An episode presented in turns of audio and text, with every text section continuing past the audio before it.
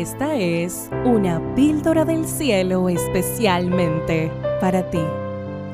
La palabra de Dios dice en Deuteronomio 20, versículo 1, En caso de que salgas a la batalla contra tus enemigos y realmente veas caballos y carros de guerra, un pueblo más numeroso que tú, no debes tenerles miedo, porque contigo está Jehová tu Dios, quien te hizo subir de la tierra de Egipto.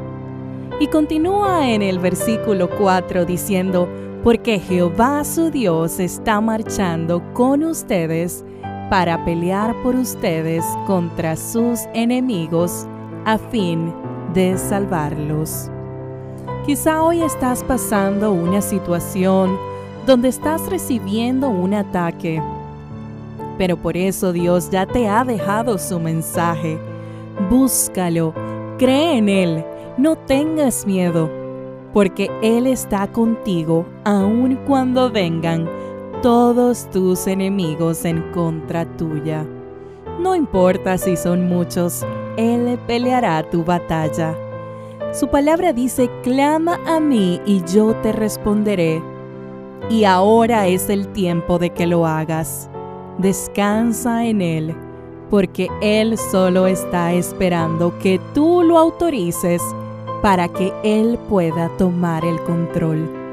Y si te preguntas, pero ¿por qué a mí si soy bueno, si creo en Dios? ¿Por qué a mí si estoy cumpliendo todo lo que me dice que haga?